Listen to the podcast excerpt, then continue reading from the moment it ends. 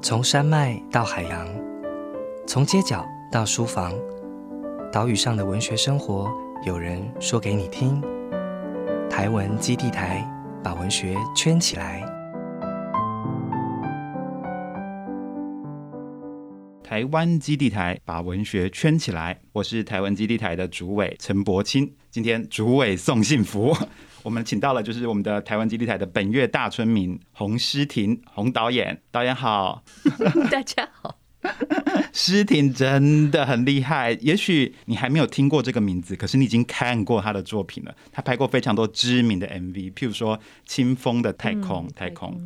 还有就是呃，兽人乐团，天呐，冰岛，我梦想之中就想去的一个地方的 MV。他是一个这么国际化的一个影像的工作者，然后如今他回到台湾，今天我们就非常非常荣幸能够邀请他来一个文学跟影像的撞击。其实我对他，就是他那么多经历里面，我最喜欢就是他是 异形的那个公司的的里面的导演。天哪，雷利斯考特邀请你去他公司，这样讲好像有点有点太严严重。呃呃，因缘际会，因为我小时候在澎湖生长的时候，十六岁的时候看到一支叫异形 Chris Cunningham 的这个导演的 MV，这样子就是马丹娜的一支 MV 叫 Frozen。哦，然后他就飘在一个沙漠上面摔下来，变成乌鸦飞走，我就哦。我要做这件事情，所以呃，当时我刚毕业的时候来，呃，刚毕业的时候需要很多找工作的机会嘛。那当时在刚毕业的时候，工作机会非常的少的，四处撞壁的状况底下，那时候接到一个从香港来的英国制作人，然后希望我能够跟他们公司合作的时候，就是雷利的公司底下的 producer，那他就是拍 Madonna 那支 MV 的 producer。天呐！十二年之后，根本就是一个故事来着。对对对，所以就是这样就进去进去 RSA 到现在这样。哦，所以你们听这段就是诗婷对自己的介绍，知道他是一个多会讲故事的人。对他可以把前因后果这样都讲，就觉得哇，好有故事，好有传奇性。然后这样的一个会说故事的方式，也在他的影像之中频频出现。然后今天我们就是要透过这个他的影像之眼，来看到我们台湾文学，也看到世界的文学。那我想问问诗婷，因为我们就是这个月刚好八月邀请你来呃当驻村的作家嘛，那你自己在那个台湾文学基地住了一个月之后。你自己对这个空间有有什么想法？用用你的视觉之眼看透这一切吗？那对你的作品、未来作品或者现在的作品又有什么影响呢？哎，住了二十二天还没到一个月，哦，还没到一个月，觉得很可惜，因为很意犹未尽，这样子很喜欢那个空间。那我的长篇剧本它跟日式平房有很大的关系啊，这个剧本已经写了好几年了，所以呃，因缘机会有机会在真的一个日式的房间里面、空间里面写作，我觉得是非常难得的一个经验，加上。我学到的东西是我对于剧本上面在日式平房上面的描述很多是不对的哦，例如什么？比如说，呃，大家的因为空间会影响到我们生活的方式，所以很多生活方面的细节，我都是用一个站在住在平常的建筑去想。有特别为了日式平房，比如说它的呃空间一开一关，或者是不同的空间分布，有做了一些 research，但是直接进去住还是会发现很多事情不一样。嗯，它有很多细节是真的不一样，发包含就是关门的方式都不一样。比如说我那时候住在缪斯院的时候，关门是从外面锁的，我要打开窗户爬出去，关了门再从窗户再爬进来。这是正常的 入门方式吗？那或者是它的 shoji door。它的打开跟关起来，它跟空间之间的封闭或打开，甚至是我如果把门哪打开，哪些关，哪些进来的宾客其实是会顺着那个路线走的。哦，还有就是晚上回来家里的时候，有时候会听到纸门上面 啪啪啪啪有声音，其实壁虎在窜，因为我吵到他们了。那这种东西是平常。在其他的空间里面，自己关在一个现代建筑里面，想不到，你怎么可能会想到说壁虎跟纸门之间的关系？其实很难的。所以它是有呃日式的那种拉门的一个空间。对对对对对对。哎，我曾经在《刺猬的优雅》这部小说里面，他就有读到说，拉门拉开跟合起来，就是会导致空间变大跟变小，然后你会完全对这个空间感觉到不一样的意涵。打开门，好像邀请你进入这个空间。然后关上门，就算只是关上一点点，只要露出一个间隙，整个空间都会完，空间感觉完全不一样。嗯嗯嗯。那日式建筑，就我在这中间的 research，它是非常在意它的空间跟礼貌的位置的。嗯嗯，所以就是什么东西宾客要往哪个方向坐，什么东西宾客是不应该看见的。呃，左边右边它的空间跟日照。跟呼吸，其实是完全跟我们现代建筑是很不一样的。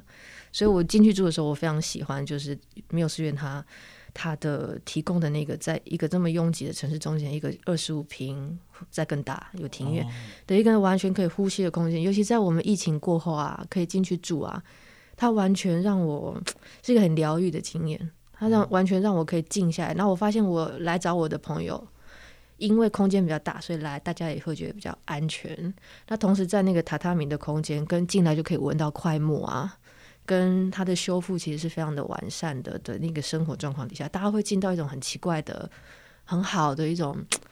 半禅坐的气氛里面，就是一个分多金疗愈你的感觉，有一点点，可能就是 那那个就是可以很安静的生活的的一个气氛，是觉得在我们平常拥挤的台北市居住环境，什么东西都很快啊，什么都很急啊，那个东西是很不一样的。所以外面再怎么乱，我每次进去都会回家都会有一种哇，我马上就很愉悦，而且那个愉悦是 非常非常稳定的那种。天哪！你刚刚讲回家，哎，你真的是把台湾文学基地当成一个家了。各位听众可以听一下刚刚诗婷讲的，就他是一个影像导演，可他多会去描述，就是空气，去描述那个空间的氛围，描述它的光照，他的他的 他的嗅觉。就是其实你知道说，影像这东西不只是眼睛而已，它可能是无感的。你从从诗婷的那个口语的表现知道说，多会，这个就是练家子啊！你不来写，你不来写小说，真的很可惜。而且你你。各位听众应该也听出来说，台湾文学基地是个多么赞的地方。就拜托，诗婷都已经代言了，你还不来吗？如果可以申请两次，我想你还是会来申请的吧？对，会希望可以三个月。好，这个东西主委加码，主委已经听到你的这个消息了，我会回去问问他们可不可以的哈。写剧本可以静下来，真的就是静到一个生活。对对对，我也觉得还蛮。那你下一部作品很快就要出来了吗？下一部是哪一部？就你现在在写这个。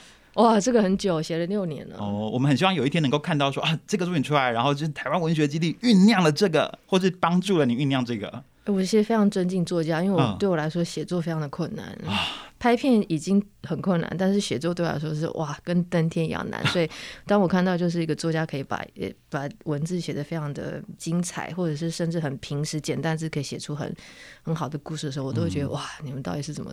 办到的这样太好，我觉得你太会搭桥了。你讲这个，我刚好就可以转进 我今天的主题，就是因为我们毕竟是台湾文学基地，还是要跟文学有点关系。所以，我们今天其实讨论的主题是关于电影和文学。我们刚好请到影像导演，然后刚好我是一个写作的人，我们刚好去聊聊电影跟文学之间的关系。那刚刚诗婷有提到说，哦，写作你很尊敬呃作家，你觉得写作是一个非常难的事情。可是我们也从你的言谈之中就发现说，其实是看非常多的故事，你知道非常多的呃怎么样去讲故事。然后可能看过非常多知名的故事，那我想问你说，看过这么多故事，看过这么多小说，那尤其在一个现在这个改编盛行的年代，尤其在我们录音的这此刻，可能附近的电影院正在上映《沙丘》啊，然后呃，昨天那个呃影集串流平台才上《基地》嘛？你看，就是小说全部改编成电影了，那你自己你自己最喜欢哪一个小说？改编成的电影或是影集有点多，所以嗯，你讲一个最爱的。想不起来，最近一直这几年一直很有感觉的是这个哦。那你讲给大家听，因为他现在是拿着一本书，只有我自己知道。Hello，叫做一个叫《异星入境》的电影啊，《异星入境》啊，对对对。然后作者叫做江峰南哦 c a t c h i n 的《你一生的预言》，我还没有，我才刚开始看，嗯嗯，但是。当我看到这部电影的时候，我觉得这部电影太厉害了。怎么说？怎么说？就是第一个科幻片，我们刚才提到雷利嘛，所以雷利有点像是科幻片的始祖之一了。哦，比如说《银翼杀手》的风格，一九八二年的风格，然后到开出来新的呃新的《银翼杀手》这样子。那科幻片其实它有经过很多样貌，就在电影史上面它有很多样貌。嗯，那《银翼杀手》算是开出来一种就是比较。punk 的那种，嗯嗯，dark 的那种风格的那种 sci-fi 的 look，所以 sci-fi 的各式各样的面貌，感觉上，比如说史蒂芬史皮伯的 sci-fi 啦，或者是 Ridley 的 sci-fi 比较黑的啦，或者是很酷炫的啦，Total Recall 这种啊，其实感觉上好像风格已经被开尽了哦。那但是这一个这个电影有让我觉得它开出一个新的哦电影的 sci-fi 的样子。那什么样新的一个？它的用它用的元素其实都不算是新的，比如说外星人的样子啊，还是差不多啊。然后它它嗯，整个结构还差不多。可是它不是只要为了 sci-fi 或者是画面的刺激去讲故事，它是想要讲的是更有情感的东西。它讲的是更我自己觉得是很东方的东西，禅味的东西。比如说我们对时间的概念。对不对？时间是看得见，或它是可以先被预知。如果你可以预知，你还会不会做你将来会做的事？哦哦。那这个东西其实会把 sci-fi 跟东方的禅连在一起。我觉得，而且它是用很简单的元素来做，然后它扯到语言学这一块。那我的剧本跟语言学有点关系。天哪！所以，所以我就觉得 Tetchin 这个作家太厉害。但是，就是即便小说我还在研读中文版，因为我读书非常的慢。我发现他的小说是。严格来说是没办法拍成电影哦，为什么？太难了。怎么说？哎，因为他留了很多空白。嗯，这个真的要好好说说，因为我们每个作者其实都想被改编成电影，然后每 现在台湾就是最流行的四个就是 IP 改编这样子。对，所以我们刚好请到你现在就是讲到非常重要一件事情，就是你跟我们讲讲你们怎么选择，就你为什么觉得这个东西是难的改编？那你又是怎么自己选择？改编的东西的，比如说你刚才提到的《沙丘》，很多人觉得不可能啊，嗯嗯，对不对？那《沙丘》它的电影的一个前提就是说，它一定要浓缩小说的内容，嗯，或者是它要抽出来小说的某一些，这个导演重新诠释它的精华，那它是很主观的，嗯。那有的时候其实是扩大，比如说《色戒》是扩大短篇小说的。对不对？那他把一个很短的内容，然后整个扩大成一个很长的长片。那那这个重新诠释的导演跟编剧，他就会加开始在里面加，感觉像短篇小说是一个骨架，他会开始加肉加料，然后再生出一个他觉得可以重新诠释的方法。所以我觉得选择题材的话，其实很个人。就是第一个是。导演在选小说改编，第一个是他要 tickle，就是好像瘙痒这样，那个题题材要一直骚扰你到你好像不能睡觉，不拍不行。嗯嗯嗯。因为其实如果说小说的本质已经非常的完整的话，很多人会觉得说，很多人不是所有人，有些人会觉得说，其实小说没有必要翻成翻拍成电影，反而太完整，反而不用拍了嘛，就是会拍不好。就吃力不讨好这样子，但是像我这样子的读书，有些阅读有些困难的观众，我其实常常都是从影像的电影，我很喜欢。我在哇，这谁？然后再回来读小说的。哦，有有哪个案例是这样的？时时刻刻喽。哦哦。比如说我那时候对那个维吉尼亚·伍尔夫的认识比较少，那时时刻刻的时候，他就嗯，基本上小说小说在改编成编编剧的电影嘛。那那时候我就因为非常喜欢那部片，所以再折回来，折回来看这样子。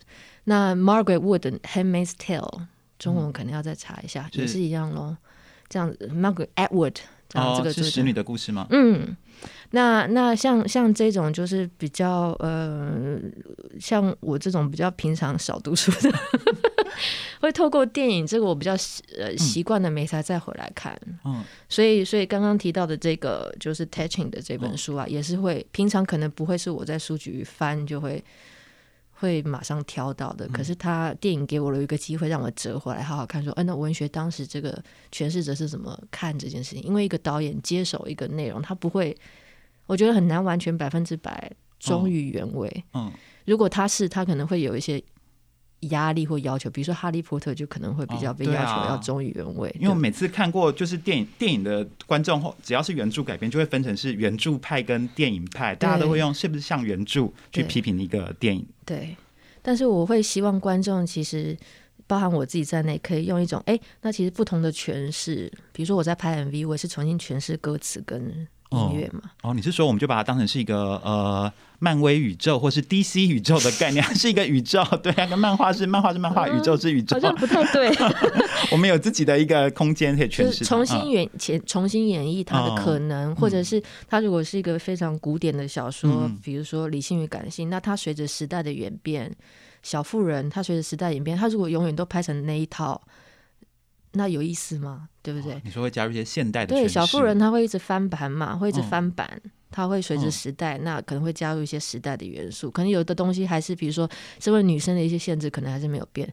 可是他时代有变化的时候，他应有引起观众共鸣的一些元素，他就我我自己感觉，他如果在演化、重新诠释，那这个古典元素，它可能没有办法完全忠于原味，但是它有一个被重新。介绍给观众的机会。哦，那大家如果会再回来读像《小妇人》这样的经典的话，其实也很好啊。嗯嗯，哎、那我刚刚听到你说你介绍江丰南的《你一生的预言》的时候，说这本书就是非常难改编，因为它充满了很多空白。可是、嗯呃，你刚刚在提到说，呃，导演呃，如果一个太完整的电影。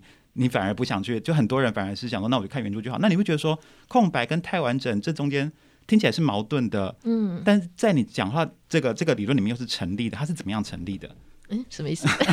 就为什么你可以同时觉得空白是很难改编，可是你又觉得太完整是不需要改编的？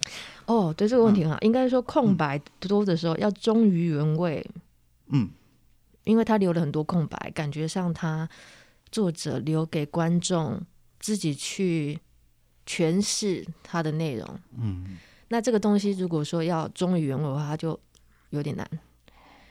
加上拍摄的时候有很多拍摄上的限制，所以我我自己觉得文学其实是想象空间更大的。等于说文字，那等于是我们如果说文字成像在脑里面有一个影像的话，其实是看自己怎么成像。嗯那影像有一点是，电影可也可以有很多空间，但是某个情况下是声光影全部喂养给观众，哦对不对？嗯大家是处于一种稍微相对比较被动嗯的状况。那有些电影会逼着观众去思考，那这种通常会被大家称为艺术电影。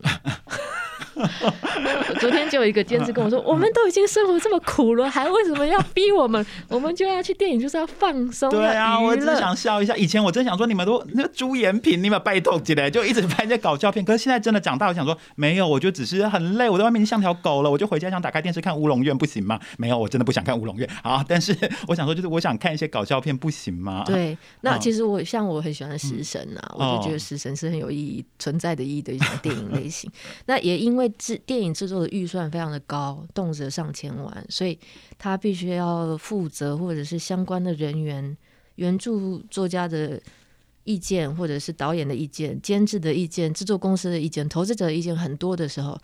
他必须要综合很多现实的考量来执行这个电影，嗯，所以他比较不是说，哎、单纯说我下笔，下笔已经够难了。但是下笔他有一个好处，作家是接下来出版那些先不说，在下笔当下，某个程度应该是你可以说告诉我是不是这样，是可以自己决定的。哦，对，就他要飞去哪里，他要是我们是毫无限制的。嗯，对对对，只要 research 或者是符合怎么样，其实那个评判的的那个嗯评判者是作者自己嘛，嗯，对不对你说的很对，因为我觉得小说其实就是最低成本的 头脑电影，就是我们根本没有成本，我们就在自己脑袋里面自己想，就是你要多少场就多少场，然后你要多大预算、多宏伟的一个特效就多痛，可是这些都没办法在电影里面实现嘛。就是就作家给我的印象是一支几张纸、一支笔、一颗非常一颗非常有丰富的内容的脑，然后很多人生经验，然后很很有很有纪律的，嗯，对纪律，我觉得这个你超有。我觉得还不够。那这样子的话，它其实就可以创造一个天地出来。嗯那电影不是这样的，电影是上百、上千甚至上万人，那它会发生的意外跟不同的声音必须要平衡的东西非常的多。所以我，我我可能指的是，呃，要原汁原味的忠于那个是非常困难。哎、你真的讲到一个是算是读者接受美学，就是其实因为作者很少去考虑，就是什么广大读者，或者他们真的有个预设读者，可他没想到说这么多，就他没有想到更大众或更普及。我觉得这好像是一个现代此刻作者必须要思考，因为我们文字其实压缩到一个文字书写者已经的 生活空间压缩到一个非常小的一个地方，可是我们还想说，没有，我们要坚持我们的艺术。也许是时候，我们应该更多的去想想读者在哪里。或是我们的预设读者是谁这个问题，那也许就是台湾大众文学的一个新的一个翻盘这样子。哦，是这样吗？嗯嗯嗯，我们是绝对就是，如果要有一定的预算的话，那是绝对一定要考虑，不然就是会没有预算拍摄。比如说《沙丘》也是一样啊，对不对？哦嗯它有可能第二集能不能拍，要第一集看看这下票房怎么样。没有提摩西我是不看的哦。现在跟导演讲了哈，导演，如果你在听这集的话，没有提摩西，我是不会看的。那 Timothy Chalamet 就是一个票房的保证了，是因为他可以吸引到像你这样的对喜欢他。Hello，如果没有他，我们不要看沙丘哈。你来台湾越美世越世界拍也一样，我们就不会看。那就是因为主要是因为预算的考量了。哦，那哎、那导演你可以来越美越世界拍，预算会低很多。哈，加油！那诗婷，我我有想问说，因为刚聊那么多关于文学改编，那华文这些流行一句话说，三流的文学才可以改编成一流的电影，你觉得呢？哎，我我觉得我对文学的涉略不多到我我不是很确定我们资格回答这个问题。嗯嗯，但是我想想跟你聊的是，有我们决定三流跟一流的标准是什么？哦，嗯嗯，对不？对？比如说，嗯、电影的话，我都会，嗯，尽量我自己学会的是说，我告诉我的朋友，或者是我在发表相关，我会说我喜不喜欢，而不是批评他是一流还是三流。你的你的批评观太对了。比如说，再次，食神是一流还是三流？对我来说，《食神》是我十大心爱排行榜。是啊，可是他的嗯技技术或者他的，嗯，他的口条，他其实都是用一种所谓的比较哦下层，或者吗 有的人觉得这样啊，子那不是一个亲民的表现吗？或者是亲民，对，嗯所以就是看我们怎么端看食神这个题材嘛哦。所以你说三流跟一流这样其实是没有任何标准，而是我们从哪一个角度出发？也许你的三流是我的一流，对这种感觉吗？对对，然后我觉得 cinema 最美的，应该艺术都是这样，它就是它它反映的是是人类的各种，我们身为人的各种面相，它可以很俗烂啊，它可以很高级，它可以很艺术，它可以很商业啊。我也很喜欢漫威的电影，我很爱看。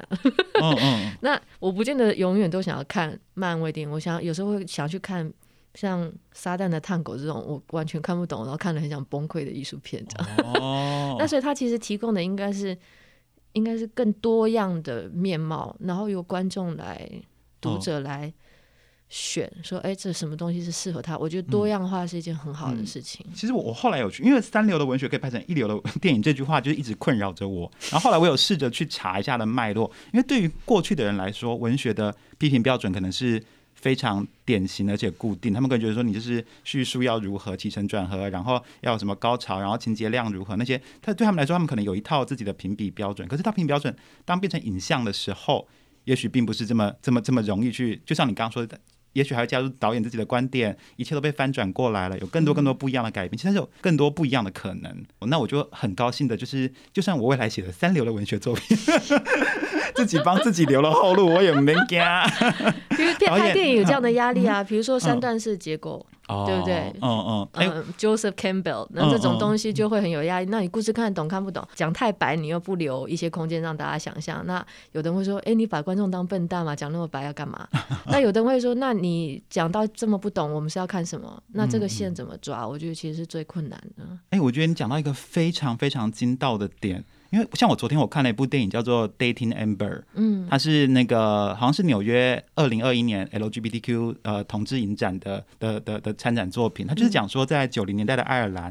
然后一个呃拉子，他就是怕自己被同班同学嘲笑欺负，所以他就找了同班同学另外一个深柜的 gay，然后跟讲说我们两个来假装异性恋交往好了。然后整部电影就会拍这个，他拍的就是青春电影。然后我就看网络上的影评，很多影评都说他就是一个青春电影，胡闹什么什么。可是就一个同志来讲，我觉得不，他不是一个青春电影这么简单，他其实拍出是。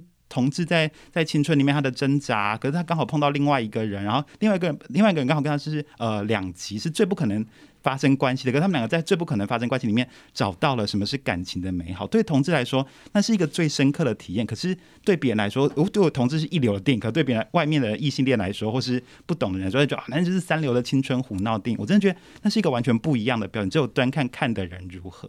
是啊，因为像这样子的一个，嗯嗯。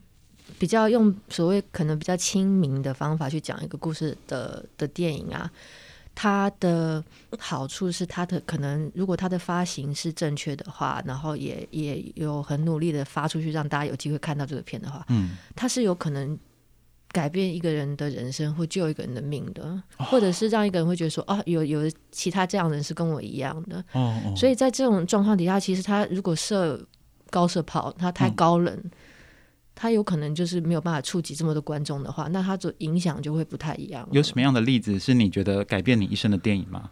或是很多或者他来讲一个片段。很多、哦，来来共解呃共解七宗罪。嗯，这 改变你什么？你不会杀人了吧？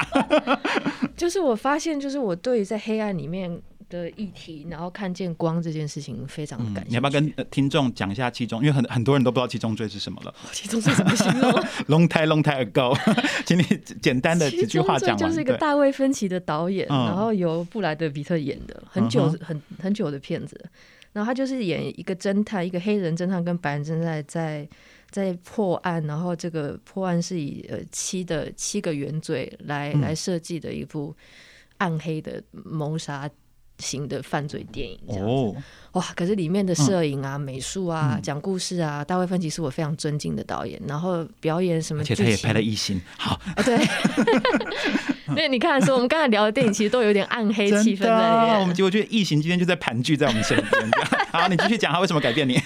然后我发现他的美学跟他的呃说故事的方法、他的态度，然后跟他对于拍片中间的严谨的的方式，然后自律，其实对我的影响是很深的。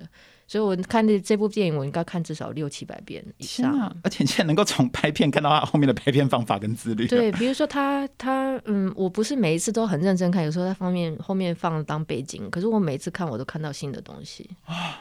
这么厉害。嗯，然后所以我觉得一个作品电影作品可以做到这个程度啊，是很嗯了不起的。因为通常我们看电影应该就一次两次就哦哦，觉得哦好，下一步对不对？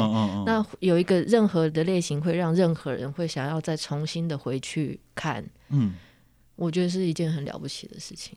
哎，真的讲到这个，我想到就是昨天我看 Dating Amber 又在讲这个，明明他真的很敢，他就讲那个同志小 gay，他就跟着他的那个拉子朋友一起到了酒吧里面，嗯然后那个酒吧是一个破酒吧，可这时候同志小 gay 他是深柜，他不敢出柜，他看着舞台上面有一个就是皇后，一个 queen 扮装皇后在唱歌，同志小小龟走过去，然后扮装就很老，然后那灯光一一翻过来就知道他脸上看起来是平平面光滑无瑕钻石一般，但是另外角度看起来就是很深的皱纹在他脸上爬着，就是小 gay 已经喝醉了，然后他就一直瞪着那个那那个皇后看，然后皇后就问他说：“亲爱的，我认识你吗？”然后小 gay 说：“不，你不认识我。”然后下一刻，小 gay 就把他的头搁在那个皇后巨大的胸部上面，然后两个人就拥抱着，然后皇后就一边抱他一边继续唱歌。嗯，然后那一幕，我想说，所有的 gay 看到都会痛哭流涕。那一幕。完全没有任何的对白，就是他们两个今天在在那在里面相拥。可是你就觉得那一刻，那就那个那个神圣的一刻，你就觉得一切你的那些不满、的恐惧，你觉得不被人家了解，你的世界上星球上面没有别的人，然后你觉得那一刻你觉得没有神明在照顾你，可是下一刻你觉得没有神明就在那边，他只是一个。灯光下去之后，就是一个又老又丑的 的的老人，或者是或者他觉得他觉得他他可能没有像平板胸，他就个男人，可是那时候他就是女神，他拥抱着你。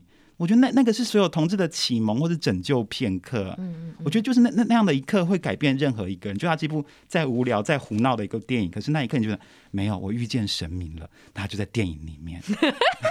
那我跟你分享一个我看同志片嗯哭泣的故事。哦，你为什么？就是那个，嗯，我记得在几年前，我回去那个奥斯卡的的一个戏院里面，嗯它一个 Academy 有一个一个播放电影的规格的戏院，它重新播放了一些经典的片，那其中一部就是《断背山》。那我很想要重新在大戏院里面重新体验这部片，因为我很爱这部片。嗯嗯，那我记得我进去的时候，呃，就我旁边坐了两个观众，右边是一个亚洲男生，他在洛杉矶，然后提着一个公事包，然后有点驼背，很瘦，年纪很大了，应该七十几岁，然后他看起来就是有点孱弱，他也就坐在我旁边，右边，我左边是一个彪形大汉，感觉上好像从德州来，然后肌肉是会挤到我的位置这边，我这样天哪，你好幸福哦！就这样，哎、就挤在一边，这样我就挤夹在两个人中间看这部片，然后看看看中间看到大概，因为大部分去的应该都是重看，不会重新看过这样，很少有第一次、嗯对。然后我右边的这位先生，老先生，就亚洲老先生就睡着了，开始在点头。我左边就一直感觉到有震动，我想说为什么一直在震动？就是那个彪形大汉在哭、哎，他爆哭，他就这样整个人哭到发抖这样子。然后我那时候真的觉得哇，很感动，因为一部电影可以让。就他有不同的观众不同的反应，那我一开始会觉得说，应该如果我要猜哭的，应该不会是左边这个彪形大汉，他爆哭哎、他哭到整个在抽搐，这样哇 所以电影真的会打，就算他是一个他是一个彪悍的猛男，他就是一个阳刚的一个外表，可没有他内在一个很柔软的角落，会被影像给打到。对啊，你看一个嗯。台湾长大的导演，嗯然后去拍一个就是美国的中西部的牛仔 gay 片，然后可以让一个美国的彪形大哭成这样，嗯是一件多么美好的事情。哎，讲到断背山，就有一次我在台，就是在台北医学大学重新放映断背山，然后请我去导读，然后嗯我我就在黑暗中重看那部片，然后我一边讲，我就看到后面，就我身后面后方坐了一个女生，然后她是一个就是呃比较有年纪，已经上了年纪的老太太，她坐在那边，然后她她是很端正、很端庄的坐着，可是我就慢慢感觉她眼眶就是红了起来，然后我还递卫生纸给她，我一边说。天呐、好感动！就是连义女都喜欢。我想说，导演如果知道李安知道多感动，就是他是可以打到，然后等灯光亮的时候，我一转头，哎、就是李安的太太坐在后面，对，自己在哭。我说 “hello”，那个人觉得老公拍这部片很辛苦、哦。对，呃，可是我真的觉得好的电影真的会打动到所有的人，因为就你会打穿那个那那个外外表的防卫，你在某一刻，就我觉得影像或是一个好的故事，会穿过所有的防卫，更快的进入你的内心。因为没有人去电影院是看别人，每个人去电影院都看自己。天哪，这句话请打成 slogan，每个人就是看自己，非常好，这就是这一集的标题哈，记下来。好的，嗯，那讲了这么多，我想问一个我们文学创作者最在意的，so what do you think？就是你觉得切到英文，立刻要变英文这样子啊哈？就你觉得进行改编，以你一个导演看，你给我们一个文学创作者的一个建言是，你觉得进行改编最重要的是什么？你是指编剧改编文学作品呃，吗？对，或是导演选择，当你是你是导演，就自己想好了。那你是一个导演的话，你选择一个文学作品在的话，你觉得最重要的是什么？你是说去看文学作品本身，去决定我要改编哪一部，呃，或是你你为什么会受到他打动？是为什么？还是一样，就是看嗯个身自身的经验跟他有没有重叠，或者是他有没有一个觉得好像是，比如说我很尊敬另外一个导演叫何所，哦哦哦，那何首就是说，你要拍的题材就很像是，如果你有身上有三个题材，那就很像是有三个抢匪半夜冲到你的厨房，那看嗯哪一个拿刀先冲出来，你一定要处理那个，那就先拍那个。天哪、我会不会被抢匪全部杀死？那意思就是说，戳的最重的，会让你晚上嗯睡觉都觉得心里在想的那个就是。哦，哎，对你这样话让我想到，就是伟大的小说家马奎斯有说，他说小说家可能会觉得一生有很多很多要写的东西，然后你会觉得说如果忘掉怎么办？可是马奎斯告诉你说，那个你永远背着你忘不掉的那个东西，就是你一定要写的东西。天哪、啊小说跟文学在空中透过何所的吸血鬼相遇，因为拍片实在太痛苦了，嗯所以如果说不是一个真的是不拍全身发痒，然后不拍不嗯行，觉得好像就是死不瞑目的题材，其实没事不用受这种苦。哦，哎，那时间也差不多了嘛，那我想问你最后一个问题，嗯那你看过的台湾文学里面有什么是你想要改编的吗？不在场的也没关系，因为在场只有我一个人，你不用特别为我讲哈。其实我很喜欢你写的文字，就是充充满了幽默感，这样充满高能量。你说一下啊、我几年前曾曾经曾经有非常的呃不不切实际的去想望过，说我是不是可以拍《永远的尹雪燕》。啊，白老师的作品，医学很院永远不老，喜欢在哪里？有一种好几层的感觉，好像不只是在麻将桌绕来绕去，它有很多其他的意思，所以它好几层的话，感觉上有很多可以去学习跟挖掘的东西。然后再来现、呃最近这几年非常喜欢是吴明义的作品，哪一部最喜欢？很难讲哎。那但是我我的我跟他的作品接触非常非常的晚，是因为常年住在美国，所以有点有点嗯需要在更更努力的接触台湾文学的状况底下，有一本就是《复眼人》，就从台湾寄到我家，美国的家。那我有一你把地址，给我一下，我等下寄。然后我有一个就是台大城乡所的朋友，就说他看到这本书翻几页，他就觉得应该给我看。他说痴情这个看起来像是你会想要拍的电影这样子。那我翻了几页之后，我就发现哇，这个题材我有想到更适合我拍的导演，我就再买了一本，再寄到那个导演哦，那边。是谁？是谁？是知名导演吗？你说寄给史蒂芬·史蒂伯吗？还是乔治·卢卡斯吗？然后我就又再买了一本，不过还第一本说哇，有人寄给我这本小说，但是我我觉得很美，但是这样子的题材跟故事啊，我觉得你你更更比我更适合在看这本小说，我就寄给他这样子。所以我，我非常欣赏吴明义，就是他的脑中写出来的风景，好我觉得是一个非常细致的一个作好的，者。主委送幸福，就是 你现在讲的这些话，就我们会剪给白先勇跟吴明义这样子。